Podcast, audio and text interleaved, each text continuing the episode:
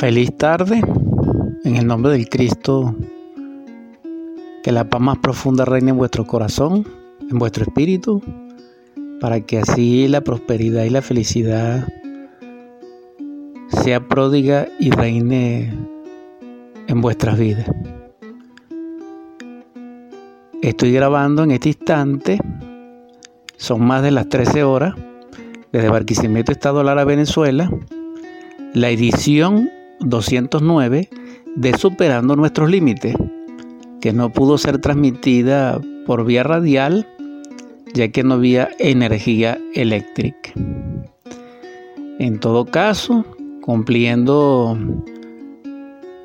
con este deber para mí y que es de gran gozo, que Dios y la divinidad me permiten su gracia compartir una vez más esta sabiduría, este mensaje crístico, gnóstico, este conocimiento portentoso, extraordinario, sublime, liberador, y que podemos experimentar todo si es nuestro anhelo y si es nuestra vida.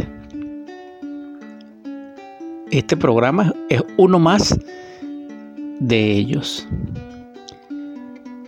Ciertamente, así como hay días de días, y así como vemos mm, pasar las estaciones, y allí en ese tránsito observamos la continuidad de la vida, pero también en esa continuidad vemos, apreciando la naturaleza, repito, como en sus estaciones ella es un gran libro abierto para nosotros, para quien tiene ese ojo de la sabiduría y ese corazón, dijéramos de sabio, humilde, sencillo, perceptivo, no lleno de sí. Entonces contemplaremos la vida manifiesta en su tránsito y nos demos cuenta que todos los días no son iguales. Apreciaremos que la hoja se seca después que estaba llena de verdor. Y también vemos cómo el árbol pequeño creció, dio frutos, envejeció y se extinguió. Y vemos que en ese tránsito acelerado, en esta descripción, en la vida tiene un tiempo, dijéramos, acorde con su género. Así pasa con nosotros, así pasa con el río. A veces observamos que el lecho del río está tormentoso y desde lejos escuchamos su clamor, su expresión. Pero también vemos que en ciertas estaciones ese río está en silencio porque el cauce está seco y la vida está en suspenso porque no hay peces, no hay algas, no hay ese sinfín de vida que se manifiesta en ese río de este ejemplo. Pero después con gran regocijo y sorpresa, también contemplamos y somos testigos de que nuevamente el río tormentoso vuelve a latir de vida. Y comprendemos que es porque desde los cielos cae el caudal de agua para él. Y ya esto es mágico, maravilloso, extraordinario. Porque comprendemos entonces que la vida en sus estaciones, en la que nosotros nos encontremos, nos va a proveer o nos va a aportar lo que requerimos en ese ritmo y en ese escenario de ese tránsito o de ese tiempo específico. Entonces la naturaleza tiene dos mellizos, dijéramos. estos mellizos son el tiempo y la muerte. Estamos nosotros sujetos, dijéramos, acondicionados a estos dos mellizos.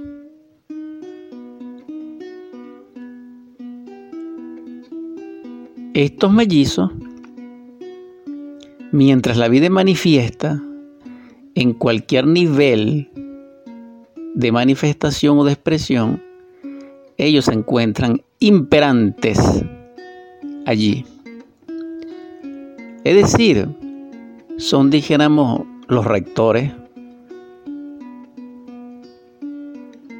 de la vida manifiesta. Pero también sabemos, por este libro maravilloso de la naturaleza, que ambos mellizos son intrínsecos a la vida misma.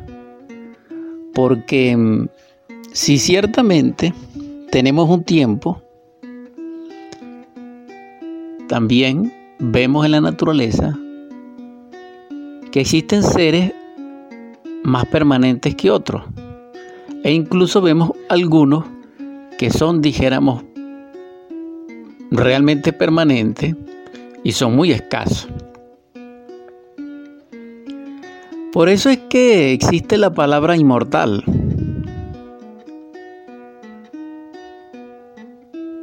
Esta inmortalidad es expresión genuina de que los mellizos tiempo y muerte fueron trascendidos.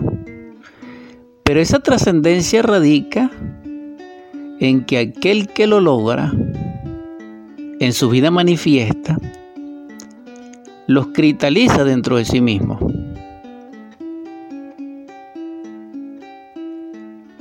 Y hace de ellos dentro de sí una particularidad o una parte de él mismo.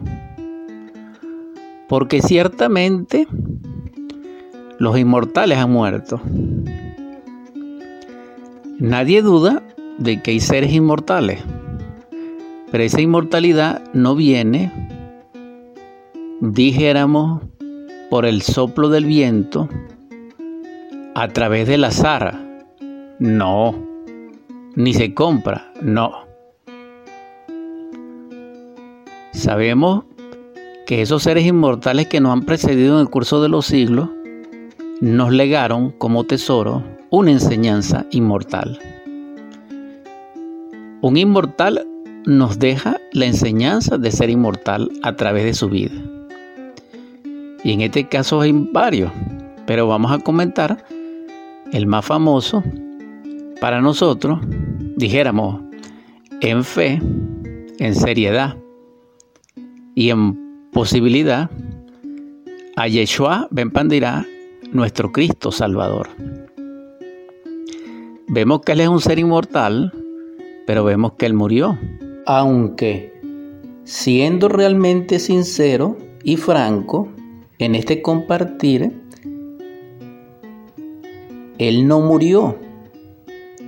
Él fue asesinado por nosotros en aquel escenario. Es decir, por quienes estuvieron en ese escenario. Por eso murió. Fue la causa. Para resucitar murió. Pero también sabemos que para resucitar y morir nació. Él, siendo el logo, siendo una divinidad, nació físicamente. Es decir, Él no apareció totalmente integrado y desarrollado como un dios, no, sino que se fue desarrollando progresivamente como todo lo natural. ¿Por qué? Porque aquí es donde comprendemos que como lo inmortal viene de lo mortal, no puede haber inmortal sin mortalidad. Y aquí comprendemos nosotros los misterios de la muerte en forma sencilla. Es decir, solo muriendo podemos nosotros trascender la muerte. Muriendo nosotros en sí mismos, en nuestra naturaleza psicológica interna, en forma absoluta, logramos ser en el ser.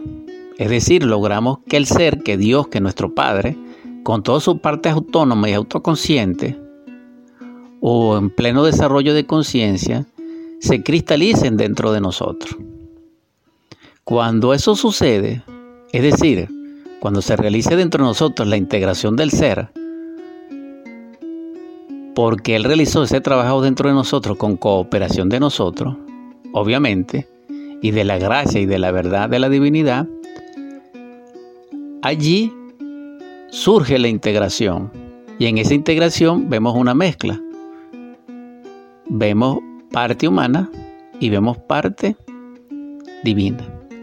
La parte humana se divinizó y la parte divina se humanizó. Entonces el proceso en sí es totalmente humanizante, pero para ello necesita un trabajo, un arte, una industria y una ciencia. Porque si no, ¿cómo se lograría? Y entonces aquí entendemos lo importante que es el autoconocimiento. Este autoconocimiento en sí es autonosis, porque conocimiento es gnosis. Solamente el ser a través de sí mismo se puede conocer. Y ese proceso en sí es liberador y es salvador y es perfeccionante. Aquí radica el misterio de la muerte.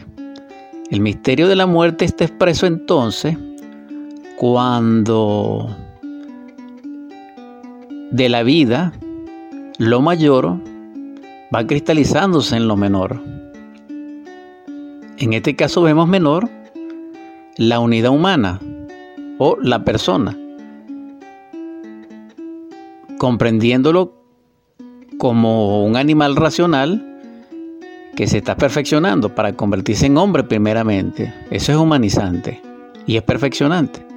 Eso lo puede solamente realizar en forma perfecta e inequívoca y exacta en su tiempo. Es nuestro ser, es nuestro Padre, que envía dentro de, la, de nuestra cosmobiología interna, en sus profundidades, al Cristo íntimo, que es nuestro Yeshua interior, para que nos salve. Entonces vemos aquí el fundamento del Evangelio, que son las buenas nuevas, que es la bienaventuranza y que es el mensaje crístico. Ciertamente si vamos concluyendo, perfilando y decantando este asunto, comenzaremos por el autoconocimiento. Pero ese autoconocimiento va a comenzar como respuesta y seguimiento y cooperación a la inquietud que manifiesta en nosotros nuestro ser y que nos impulsa desde adentro. Si no, no es posible. Por eso hay personas que no son, dijéramos, susceptibles a un cambio profundo en la fe, porque realmente los conocemos como escépticos, algunos los conocen como incrédulos, estos otros como excéntricos intelectuales,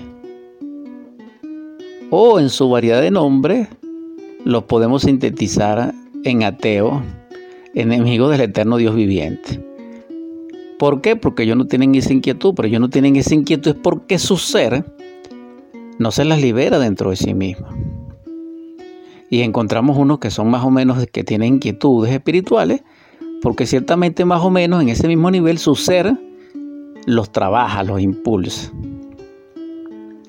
Entonces es necesario destacar que hay personas de gran anhelo espiritual que dedican su vida a ello porque su ser los impulsa para que así sea. Entonces, comprendemos aquí que si nuestro real ser interior profundo, que es Dios en nosotros, que es nuestro Padre, y con todas sus partes, desarrolladas o en desarrollo en nosotros, en esa integración, solamente Él puede conducir, guiar nuestra vida en el camino de esas estaciones de la vida para trascender lo mortal a lo inmortal, porque el asunto no se queda en la inmortalidad. Todavía hay estaciones de la vida que recorrer en octavas superiores y que nosotros desconocemos, pero así es. Sin embargo, ¿por qué el ser buscaría, ser inmortal? El ser buscaría ser inmortal porque Él es lo que es. Por eso es Dios. Sin embargo, como Dios es Dios, Él necesita perfeccionar sus partes. Absolutamente. En un nivel, dijéramos, superlativo, exaltativo, que escapa a nuestra comprensión. Por eso, por eso es que existen grados y grados de gloria, como lo dice Pablo de Tarso en sus epístolas maravillosas. Aquí comprendemos entonces que esa inmortalidad deviene del, del anhelo manifiesto de nuestro Padre de permanecer en la vida manifiesta para obrar, para expresar su obra, para ministrar la vida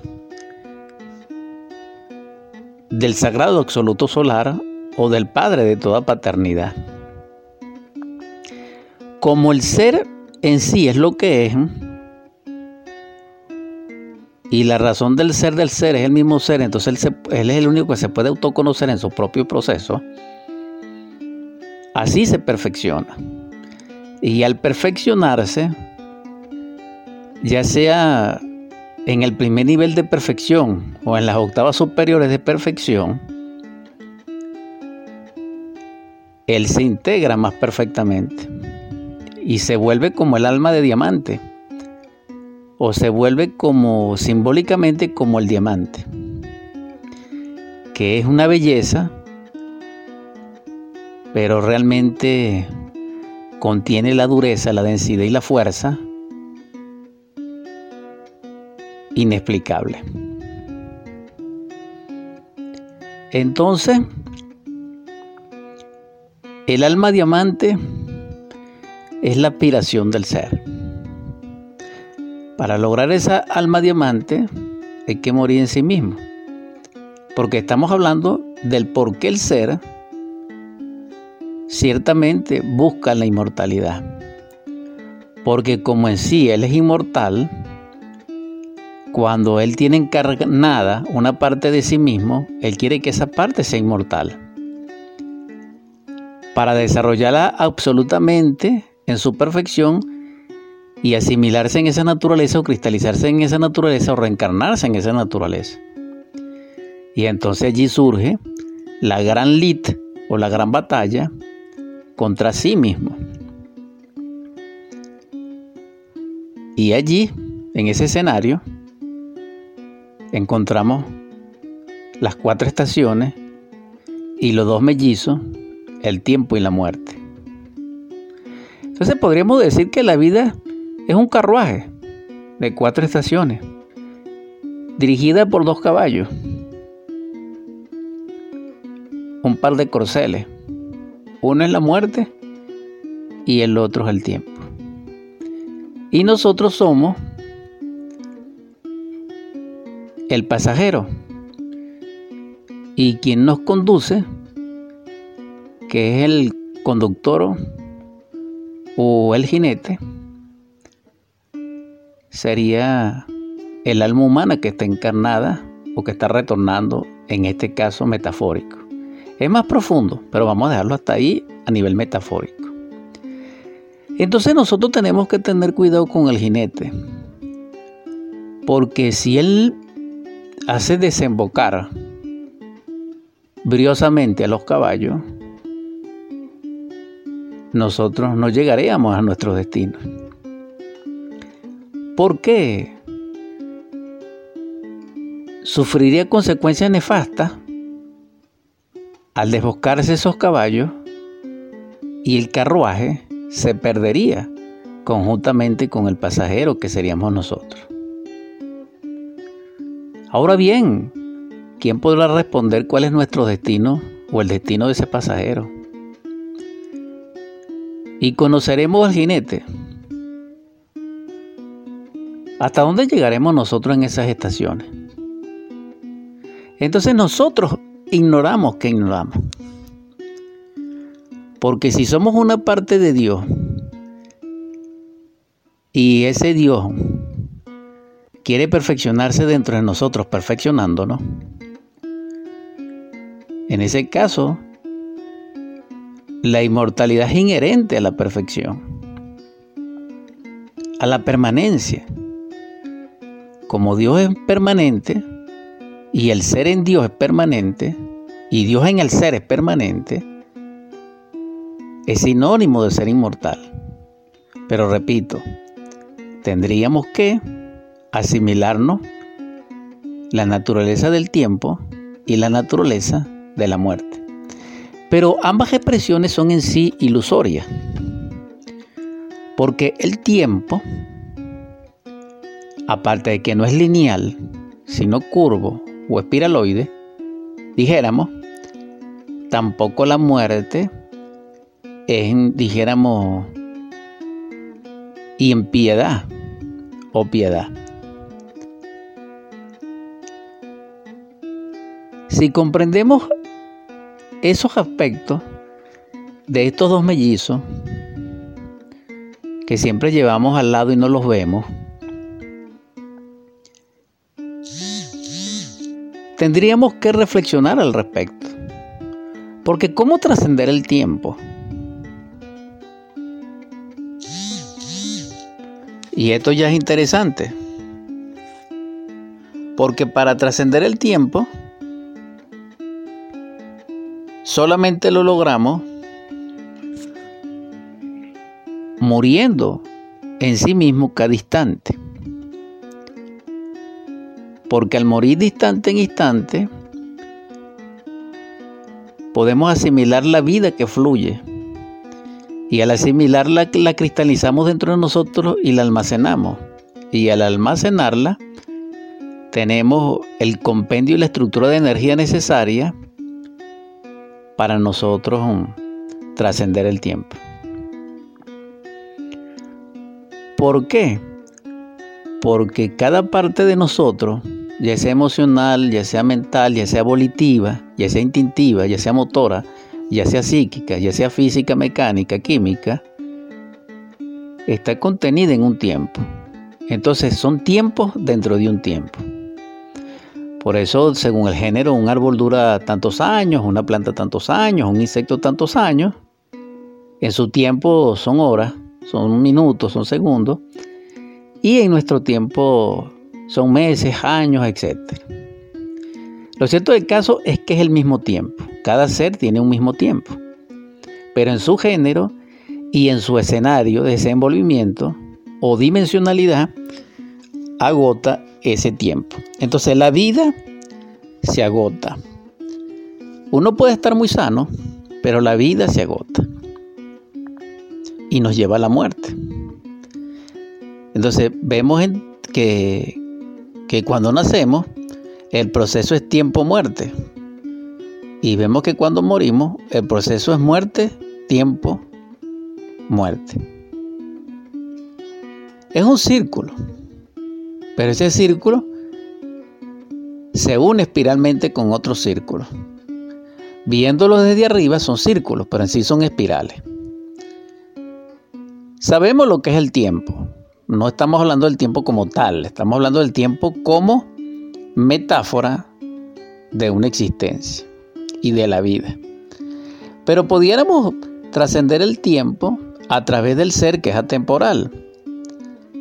Y como sabemos que lo atemporal es la luz, y por eso filosóficamente el ser es la luz y el Cristo es la luz del mundo, si nosotros nos asimilamos la luz, si nosotros cristalizamos la luz dentro de nosotros, nos estamos conectando con una fuerza, con una energía atemporal permanente que nos va a hacer atemporales y permanentes. Es decir, nos van a llevar en la inmortalidad.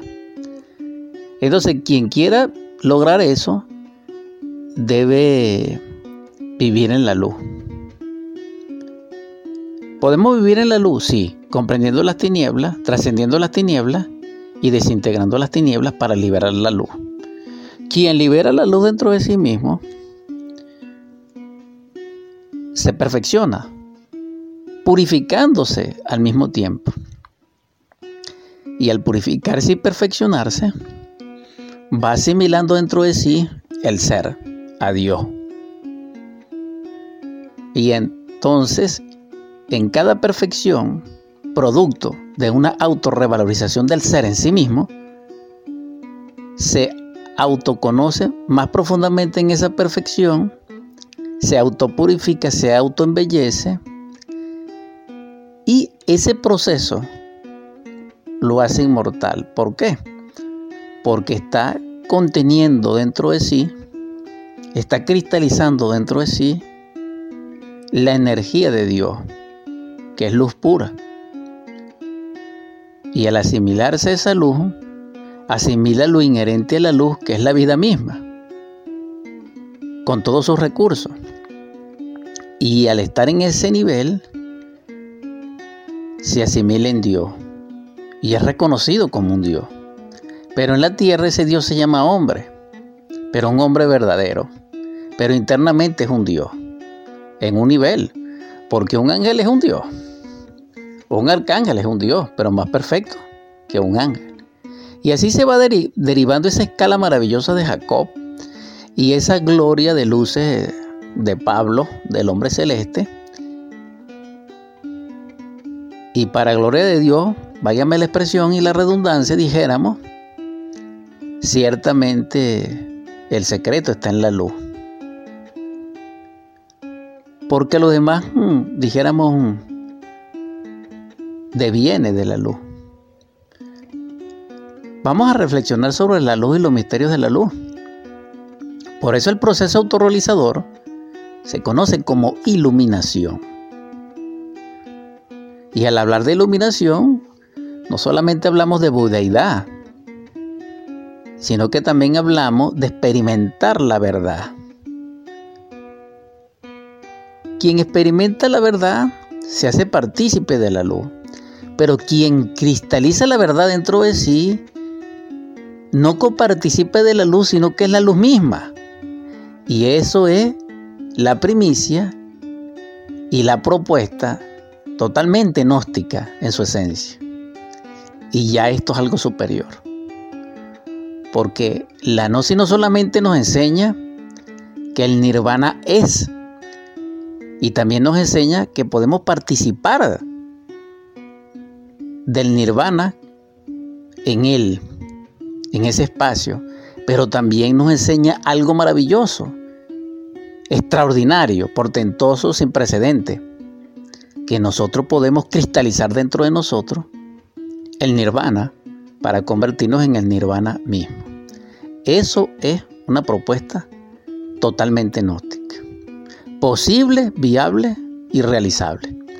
¿Por qué? Porque eso lo realiza el ser dentro de nosotros. A través de la perfección. La asimilación del Cristo es algo semejante.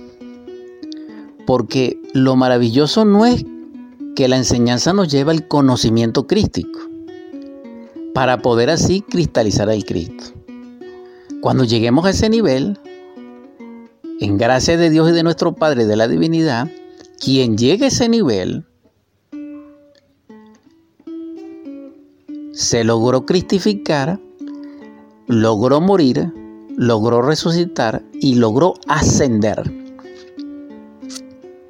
La ascensión es superlativa, es muy exaltativa sobre nuestro entendimiento.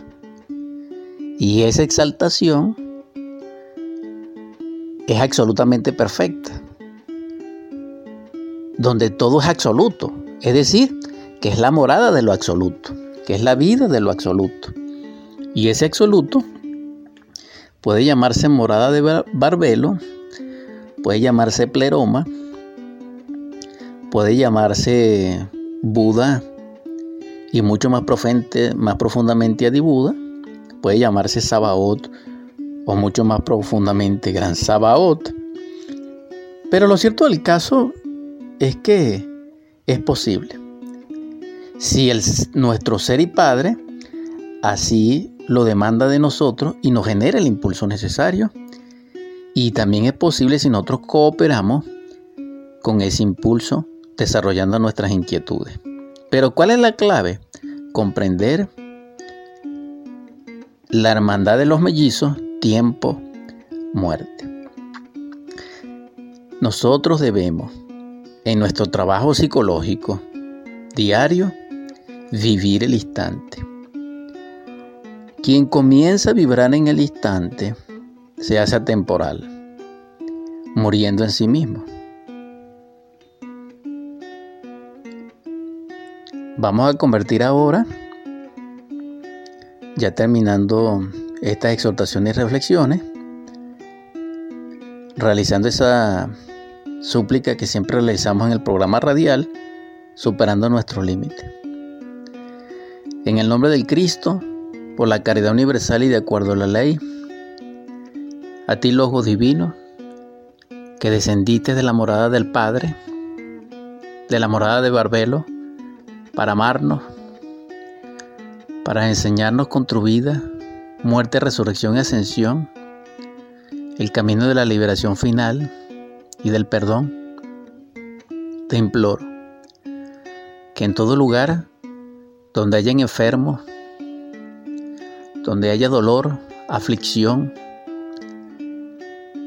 seres derribados en lecho, quebrantados, derrame sobre ellos, Señor, tu espíritu de sanación y de vida. Donde haya gozo, Señor, para tu gloria. Perdónanos, Señor. Porque tú dijiste, arrepiéntete y sé sano. O perdono tus pecados, sé sano y no peques más. Gracias, Señor. También te suplico, Divino Logo, que eres el nombre sobre todo nombre, que en los lugares donde reina el hambre, la desolación, la miseria, la carestía, derrame sobre ellos tu espíritu de abundancia, de prosperidad, de riqueza, para tu gloria, Señor. Te ruego, Divino Logos, que en los hogares donde el reine el grito, la discusión, el divorcio, el llanto, la desesperanza, el miedo, la violencia, el engaño. Derrame sobre ellos, Señor, el espíritu de amor, de paz, de concordia, de felicidad, de dicha, donde reine el beso santo, que es el ósculo, el abrazo infinito y la sagrada familia. También te suplico, Señor, que despiertes en nosotros tu amor, ese amor perfecto que eres, y que penetrando en nosotros nos haga copartícipe a nuestros hermanos, para que podamos jugar con nuestros niños, para que podamos proporcionarles belleza, para que los esposos puedan, Señor, tejer el traje de bodas del alma en la dicha inefable de las bodas de Canaán. Enséñanos a amar, Señor, a nuestros jóvenes, para que podamos fortalecerlos y orientarles. También así con nuestros ancianos, Señor, para amarles, para acompañarles, para sacarlos, Señor, de esa soledad de esos ayeres, de esos recuerdos. También te suplico, Señor, que consueles nuestro corazón adolorido de nuestros seres amados que se nos han ido, tal vez por nuestros errores. Perdónanos y perdónale. Y en tu gracia infinita, Señor, sánanos. Y para ello, Señor, te suplico que le des prosperidad y libertad y protección. Señor, solo tú puedes consolarnos, porque nosotros le lloramos y Venezuela les llora. Por último te pido, Señor, que tu bendición derrame el espíritu de la sabiduría y del amor en los corazones de nuestros príncipes, Amén, amén, amén.